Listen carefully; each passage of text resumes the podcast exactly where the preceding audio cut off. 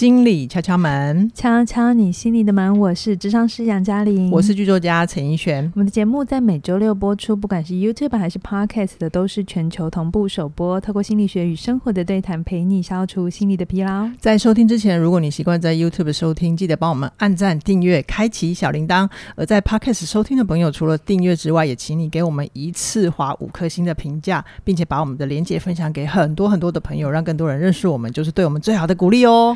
好，前几天我有看到 Podcast 有留言说，嗯，呃，有有一个网友很可爱，他到我们的起点文化的主频道去留言说，嗯、诶，他很想要单独听敲门，就一集一集的听，哦哦，但能不能那个就是把敲门独立出来一个节目？嗯、这位网友。就是在 Podcast 的小、嗯、小学堂跟敲门都有独立的节目，所以大家可以就是去搜寻心理小学堂跟心理敲敲门，就可以单独只听到这个节目。对对对对对，很可爱的朋友。是的，好啊，嗯，奕璇，我们今天呢、嗯、要来聊一件事情，是什么？就是啊，呃，最近我又开始上 CIA 课嘛，然后又会陪学生做教练。嗯那每次学生来啊，都会有各种议题，嗯、什么家庭啊、生涯呀、啊，甚至财务都会混在一起。我当年也是，对。然后呢，就是不看还好，一看就会发现，哎、欸，这件事跟这件事也有关。嗯。然后这件事没有处理的话，那件事也会卡住。这样。因为人生是整体的呗。对。然后，所以大部分的学生就会很直觉的说，很直觉的问我一句话：你当年也问过？嗯就是 有没有简单一点的方法呀？对呀，有没有一个告诉我做什么就好了的事情？对，就是确实我自己当年也会觉得，啊、嗯，杨老师，嗯，我现在已经是这样子一坨了，对，可不可以有一个比较简单的方法？不过我们在节目里面有分享过很多我自己的故事，我觉得我今天就想到一部经典的电影，嗯、我们用这个电影的故事来讲，有人有没有？活着可以简单的方法，有没有简单活着的方法？是，就是，是好，你先说。好，这部电影叫做《在黑暗中漫舞》，它其实是二零二二零零零年的坎城影展最佳影片。那这部影片推出之后呢，因为它里面有一个非常重要的角色叫做碧玉，然后它的它来自的国家叫做冰岛，是。然后因为这部影片在国际扬名之后呢。冰岛的名产就变成了碧玉，是。对，就是、我觉得好像是一种汽水的名字哦，没有啦，他其实是一个歌手，是一个艺术家，怎么会有这么中文的名字啊？诶、欸，因就翻译，okay, 就翻译就就还蛮有趣的，对啊，嗯、很台湾女性的名字哎，嗯嗯，很很亲近。好，那我要来讲碧玉演的这一部《在黑暗中漫舞》是一个什么样的故事呢？嗯、话说呢，在一九六零年代，然后碧玉就是演一个他是捷克人。那当时捷克还是一个共产国家.那她就是一个带着儿子搬到美国的单亲妈妈。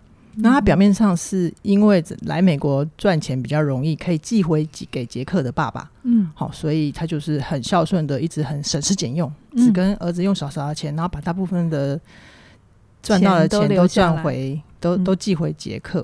所以呢，他的有钱人的房东，这这一对有钱人的房东是警察先生跟他的太太。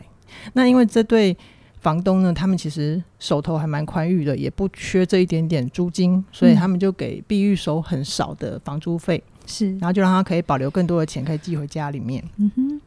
那女主角呢，她一开始就是生活真的都很单纯，她就是工作，然后一开，然后如果有空的话，就是跟她的好朋友一起去看歌舞片。好，然后参加话剧社的演出，就是一开始他身边都是好人，嗯，领班很好，工作环境很好，然后也有一个忠厚老实的男人在追求他，只是他没有接受人家。然后就电影开场就算是幸福的状态，对，整个就是人间处处有温情的气氛。好，然后到了中段之后呢，他的那个警察房东就去找女主角说心事，是这个这个房东一开始就说。他真的很需要一个出口，是他有一件事情没人说，然后因为大家都是好人嘛，嗯，就都是好心，所以女主角就说好，你说。结果房东就跟他说，其实我破产了，但我不敢给我老婆知道，然后他还需要一直供应他老婆富裕的生活。然后女主角听了之后，就也真的很好心，就说好，我会帮你保守秘密。那你既然跟我说了一个秘密，我也要跟你说我的秘密。杨杨老师，等一下再讲哈。好，好，女主角就跟他说：“我其实有家族遗传疾病，然后他的视力啊，他现在其实视力已经还已经不太好，不太好了，会越来越模糊。前演电影前半段都看不出来，刻导演没有刻意去琢磨这件事。我们只会看到女主角戴了一副很厚镜片的眼镜，这样子。然后其实她有可能会慢慢的失明，哎，不是有可能，他就是会慢慢的失明。所以他带儿子到美国的主要的原因，就是要让儿子接受手术。而他每个月，大家都以为他会把钱寄回杰克的家里的那些钱，其实他都放在他。住的房子的一个铁盒子里，嗯嗯嗯，然后他就告诉他房东这件事情。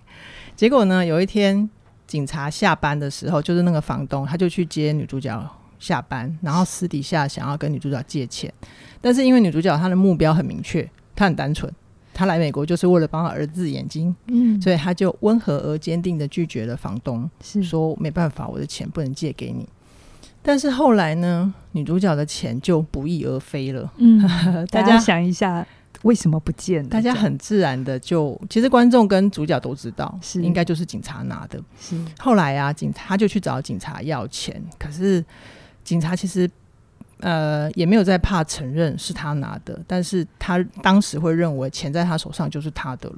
嗯，而女主角女主角坚持要要回钱的过程里面。因为警察身上就有枪嘛，是，所以他就拿出枪要来制止。而、啊、女主角没想到不怕，然后警察下不了手，结果又伸伸手抢钱，然后这个过程里面就枪支走火了。就是常常看戏的人就会知道，这个时候有枪就会有危险。对，嗯，然后枪支走火就就打动警察，然后警察就很痛的。我我捂住他的腹部，然后一另外一只手还是死抓着钱，嗯，结果他居然就跟女主角说：“不然你杀了我好了，因为我没有勇气自杀。”嗯，然后我真的很需要这笔钱。结果女主角就真的砰，就把警察杀了。然后这个时候，房东太太看到。对，然后他他就到前后就去报警，他就去报警，结果女主角就被抓上法庭了嘛。可是因为她觉得她当时有答应她的警察好朋友，觉得要帮她保守秘密，她就通通都没有讲。是警察其实快破产了，而且他很卑鄙的做了一些事情，是然后还还嫁祸给他这样子。是结果呃，女主角就确实被送上绞刑台，而且。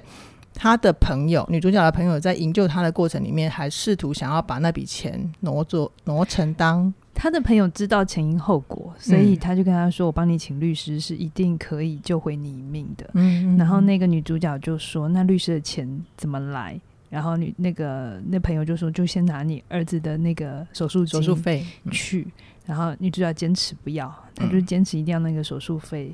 手术去执行，他要完成他的目标。对，就是让儿子可以开刀，可是最后就是把自己送上那个绞刑台。嗯嗯嗯，嗯，对，其实两千年的时候，我那时候也才二十几岁。嗯、我那时候看这部电影，我真的觉得超悲伤的，就是很。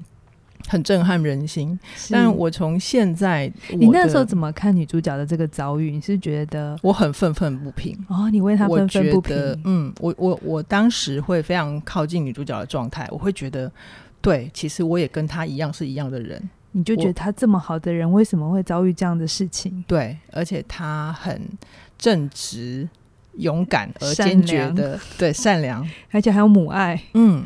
就是他愿意牺牲奉献，嗯，就很像我以前的救世主状态嘛。哦、OK，对，okay, 所以你在看的过程里都没有去想说这女主角哪里有点……我那时候没有那种脑袋哦，我还没有认识起点。谢谢。所以我我我用现在的角度来看哦，就是我们最近在聊这一集的时候，我想到这个故事，我用现在的角度来看，我真的会觉得一昧的想要单纯的当好人，其实会很容易。跟一群好人把自己的人生活成了悲剧，你现在会觉得这样子？嗯、可是你当年好认同他、欸，对啊，就是我就接受那都是我，是，然后我从当年好认同他的自己走到现在的自己。OK，、哦、好，那我觉得我讲几个片段，就是为什么一群好人会把一个人生。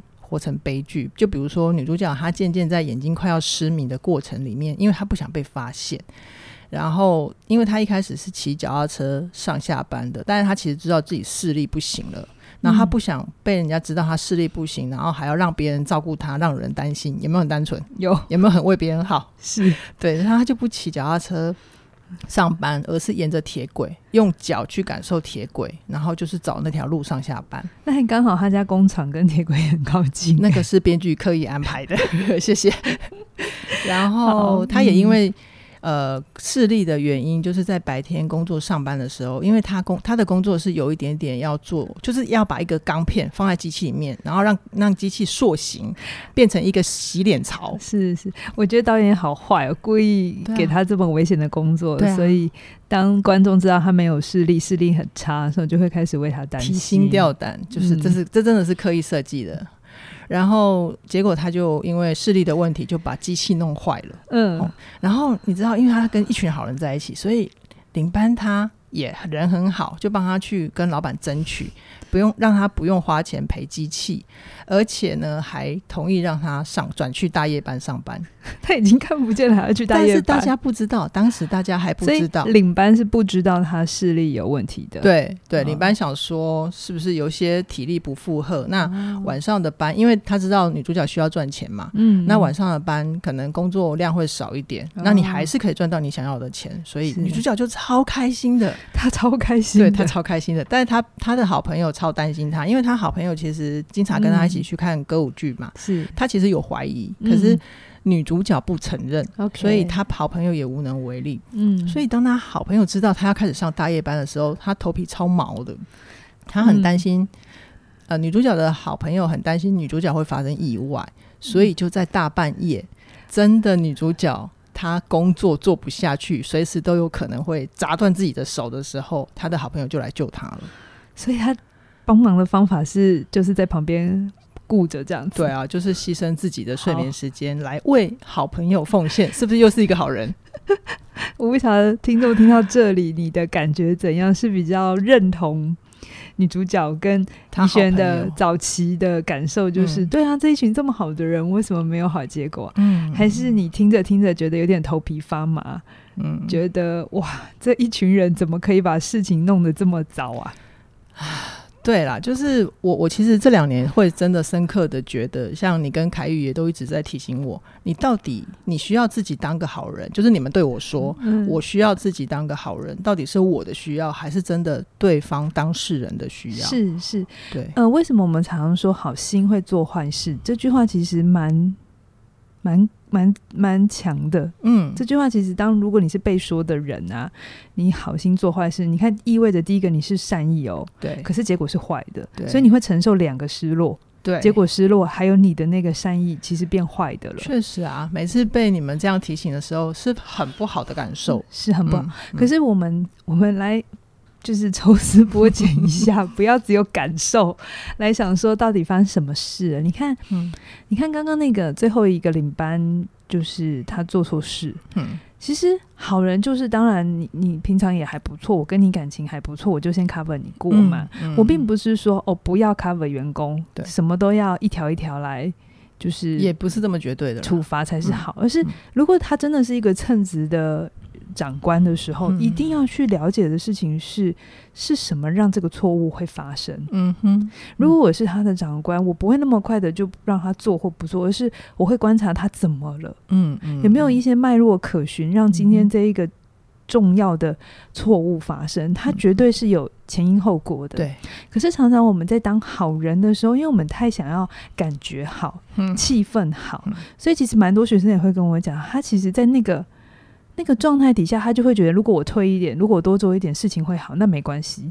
所以他采取的方法就是先退掉，就是牺牲自己嘛。嗯嗯。可是并不是去研究整件事情怎么了。对。或是有一些学生曾经告诉我，他只要有人大声一点，或者那个冲突的场面是紧张一点，他就会觉得当机。嗯，一片空白。对，那他一片空白之后，反正就是如果退可以没事，那就这么做。可是他也不去问，那为什么每次这种情况他就当机？嗯，为什么只要有人大声，他就不行？这后面又是什么了？就是不是叫大家不要当好人哈，嗯、然后也不是大家呃，就是呃，好像都不能去帮别人，因为也有一些网友留言说，哦，圣母情节呃怎样，就是告诉大家就冷漠吗？其实从来就不是这个逻辑，他没有那么绝对啦。嗯，而是说你在觉得你在当好人，或者你在当你在做好事的时候，你是真的清楚整个状态吗？嗯，好，我可以呼应一下刚刚杨老师讲的部分，就是特别是在工作层面啦，像凯宇也常提醒我一句话，就是你现在做的这个反应跟决定，你是要让工作的场合变成一个同乐会。还是我们真的可以让我们的工作更顺利的进行，然后大家都可以得到自己想要的。是是，对，就是如果太想要整个气氛好的话，就会容易把职场变成同乐会。但事实上，同乐会久了，对于我们的职场关系或者是工作成就，很难有帮助跟累积。对对，就是呃，有些时候我看网友的留言，我也会有发现，好像只要那个对话里头有一点点火药味，或是不是那么的温柔跟承接，大家就会觉得不行了。嗯、但是其实怡萱，你在我们起点，你会觉得，哎、嗯欸，这还蛮是我们的日常哦。对，这是我们的日常，真的。就是我们没有觉得。一个公司或一个环境，它只能怎样？或是一个感情再好的团队，就都不会有大声说话的时候，嗯，因为它不真实啊。嗯，它不真实，就是我们其实都是很清楚，我们是想把事情做好。嗯哼，真的把事情搞清楚，所以在搞清楚的过程里，有一些过程就是要去经验的，对，不能因为害怕而不经验。嗯，所以我你虽然这部戏是怡璇介绍我看的，然后、嗯、然后也真的蛮沉重的，好像有是那个妇科版。好像前两年有，前两年有重新上映，在电影院上映。对对对，对如果你想要去看的话，我会建议你面纸先准备好。对，还真的还蛮好哭的。对，但是我这边想要跟大家分享一个东西，是我有发现，呃，我们是华人啊，东方社会是集体社会，嗯、我们其实有一种东方是好人，嗯，的对的文化需要，对不对？就是这个比例有点高，就不是只有你了哦。嗯嗯，就是有些学生，我会发现他会下意识的压抑自己的需要。嗯，明明就是这也是可以是他的，他争取一下就好。比如说，我听过一个故事，是一个太太，她先生要跟他离婚，嗯，但明明是。哦，我们先不论感情里的对错，但总之是先生要坚持离，这样。那太太后来也同意了。嗯、那这个时候律师也就是，那依据台湾法律，嗯，就是那个夫妻财产剩余就是配分一半的哈。嗯嗯嗯，结果这个太太，你知道她她坚持怎么样吗？她一毛都不要拿。可是她先生超有钱的哦。啊？对。然后他他他的理由是什么？他为了要当好人吗？对对。他就是因为他觉得他先生要不然是白手起家，嗯，嗯，然后当然先生有了钱之后，有一些态度有些转变，好，但我都说的很保守，因为我不喜欢就是让大家很快跳进去，男生是好的，女生是好的，嗯、总之每对夫妻都有他的。状况，那他们要谈离婚了？先生也没有不给钱哦，嗯，嗯，只是先生呃太太这个时候坚持不拿钱，就是想要证明给她老公看，不是每个人都是可以用钱搞定的。我可以懂哎，二十岁的我，我搞不好也会跟这个太太一样，因为因为那可以显示一种我的清高。我等下来讲，我坦白讲，可怕的清高感。好，然后所以他会压抑到自己的。其实这个太太并不有钱，而且他们已经年过半百。OK，所以这个太太出去其实是会有经济上的，对她这样其实没有顾虑到自己的现实，对，嗯，可是她要那个清白感、清高感，我是好人，嗯，我这辈子就是一直努力的想要拯救你，你不让我拯救，所以我也不想让你太好过。那其实我也不觉得她老她老公会不好过，我懂，我懂，因为她如果不拿半毛钱的话，她就觉得她那个老公会永远 guilty。可是你真的确定吗？还是他觉得不知道？就是就，但是当事人会觉得，如果我是那个老婆，我就会觉得 你的幻想里，对，在我的幻想里，真的，他只存在我的幻想里。这是一种压抑自己的需要。那另外一种就是攻击性，压抑自己的攻击性，就是其实我其实是鼓励大家，呃，如果你真的有一些情绪，就让它出来，自然出来。那哪怕你真的后来讲错话，回去道歉就好，嗯，而不是要自己随时随地 always。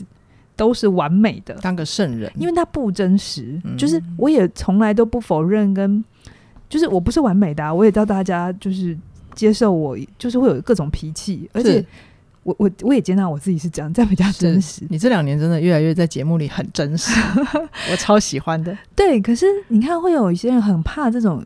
略略的攻击性，或者是略略的展现出自己的想法，嗯、那也许那个东西会确实造成当下的一些紧张跟冲突，嗯，他就把这压掉，OK，然后顺顺从，所以表面上都是好人，嗯、可是其实骨子里，我觉得，嗯，这种人好像在满足别人，嗯、可是其实他全部都是在成就那个虚荣的自己。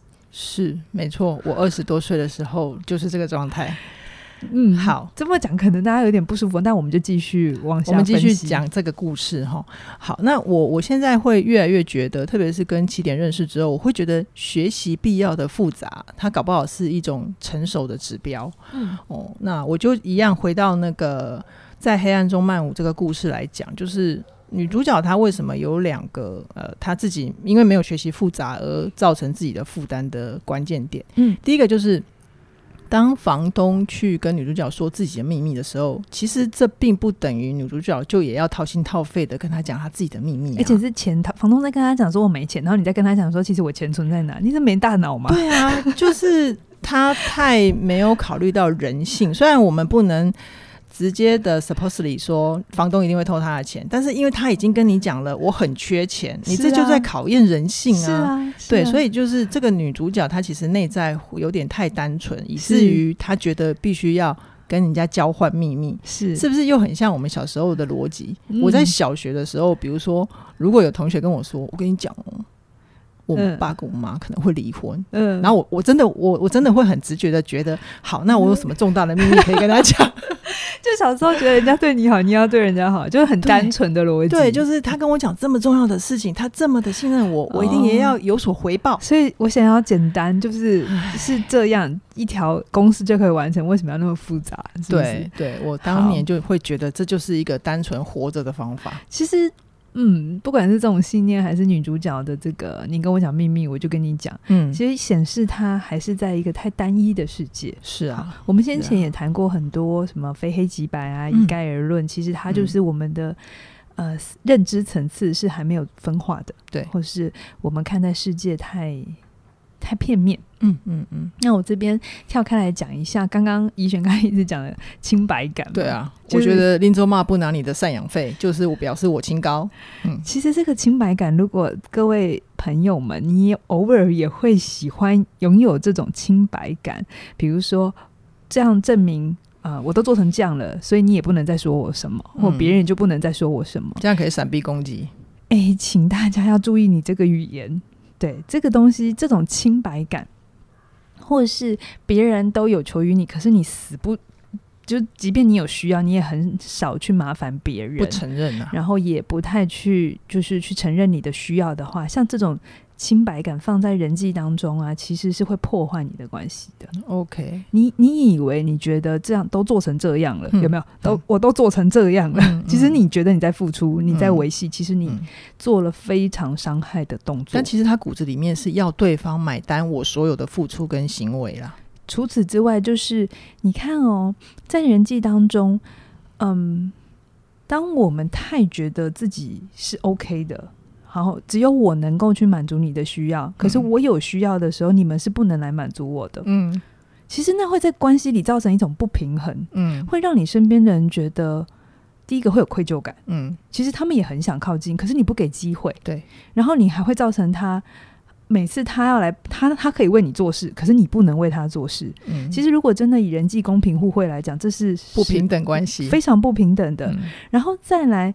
呃，我都做成这样了，你不能说我什么？其实它就意味着我是好的，嗯，你们都是坏的，对，就其他人都是都是坏掉的，都是被推出去的，好像还有一点点隐微的自我优越感，是是是、嗯，可是没有人要你这样啊，对啊，而且其实这样子久了，就是那个保持优越感的人会很辛苦，对、嗯、对，然后身边的人就是。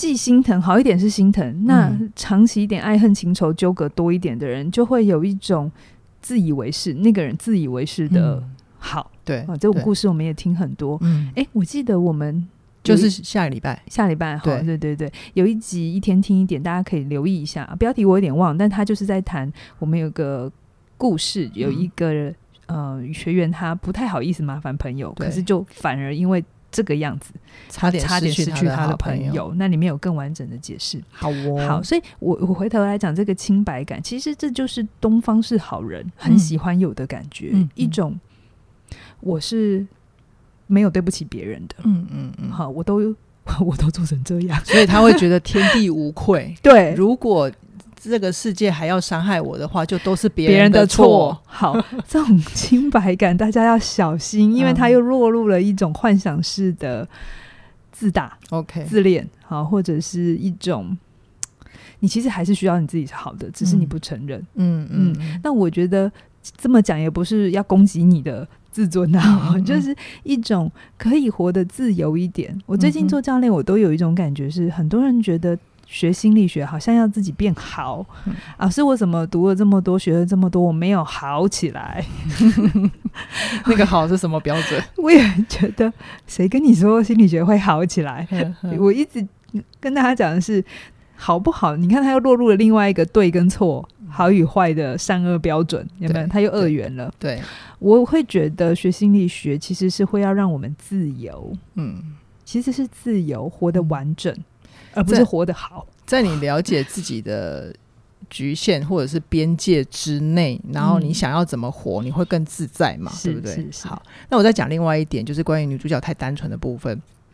还有一个点就是，呃，因为警察他私底下跟女主角借钱嘛，然后女主角借。拒绝了，结果女主角发现她的钱不见。其实她有先上门去找警察要钱，但那个时候啊，其实房东太太出来挡，而且房东太太她的表情是恶狠狠的瞪着她说：“你不要想要再跟我讲一些狗戏杀，我知道你勾引我老公。”哦，意思就是对，就是那时候女主角，所以那个时候房东去找女主角的时候，回去好像是房东太太有看见，然后房东就塞就编了个谎说。是他勾引我这样子，对，反正就是女主角她没有意识到，其实她还硬着头皮在坚持要帮朋友守秘密这个原则，其实就是把自己往死里推了。嗯，对，就是他硬着头皮背黑锅，然后结果也才有后面的，因为因为他女主角已经意识到这个世界可能已经对他不利了，嗯，所以最后警察死抓了钱，要女主角杀了他，他才会真的下杀手。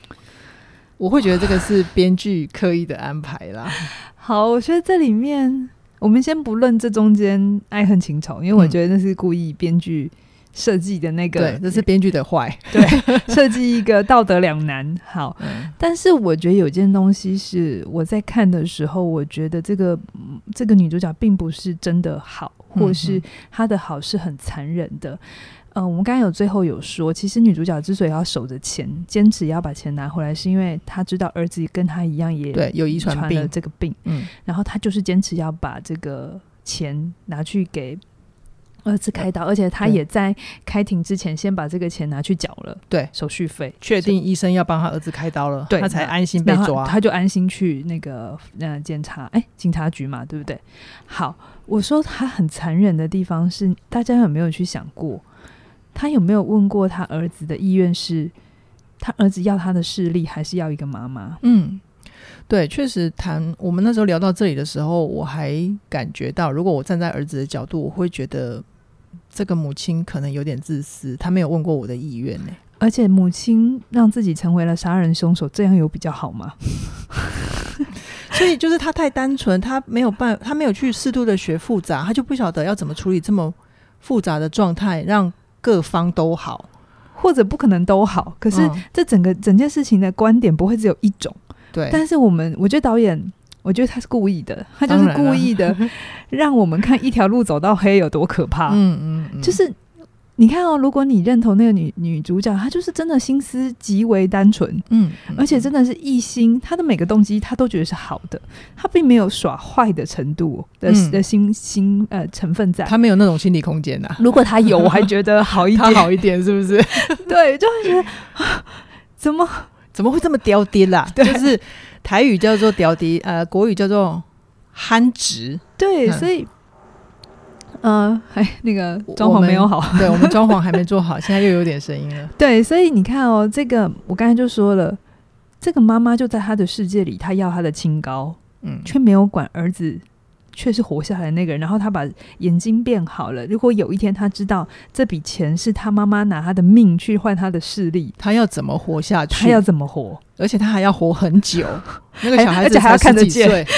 对，就是他每次看出去的那个世界的美丽，其实是母亲血淋淋的代价。哎，对啊，啊，对啊，所以很可怕。好、嗯、好，我们这个故事啊，先先先到这里，我们不要太跳进故事里面，不然就会变得沉重了。我们拉回来一点，就是我想跟杨老师讨论的，就是如果在现在的时空背景底下，呃，这个女主角她可能可以怎么样思考，会比较符合成熟大人应有的态度跟好，嗯嗯，就是一样啦。我前面也都一直说，嗯，哎，应该在这一集我就换个换个方法想好了，嗯、就是这个世界上没有单纯。完全单纯这件事，因为当你说你想活得单纯的时候，其实你就是把复杂排拒在外。嗯哼，复杂跟单纯，它从来都不是只有一种标准。嗯，哈，有的时候是当你愿意搞清楚这中间的逻辑规则，你可能觉得是复杂的，嗯，可是你到最后你会做出一个真的对自己有利而单纯的决定。嗯，而且是一条一条能够理清楚，你才知道自己想要什么，要什么。是，是就是我刚刚有说，这个女主角看起来她还是一个绝对共生的人。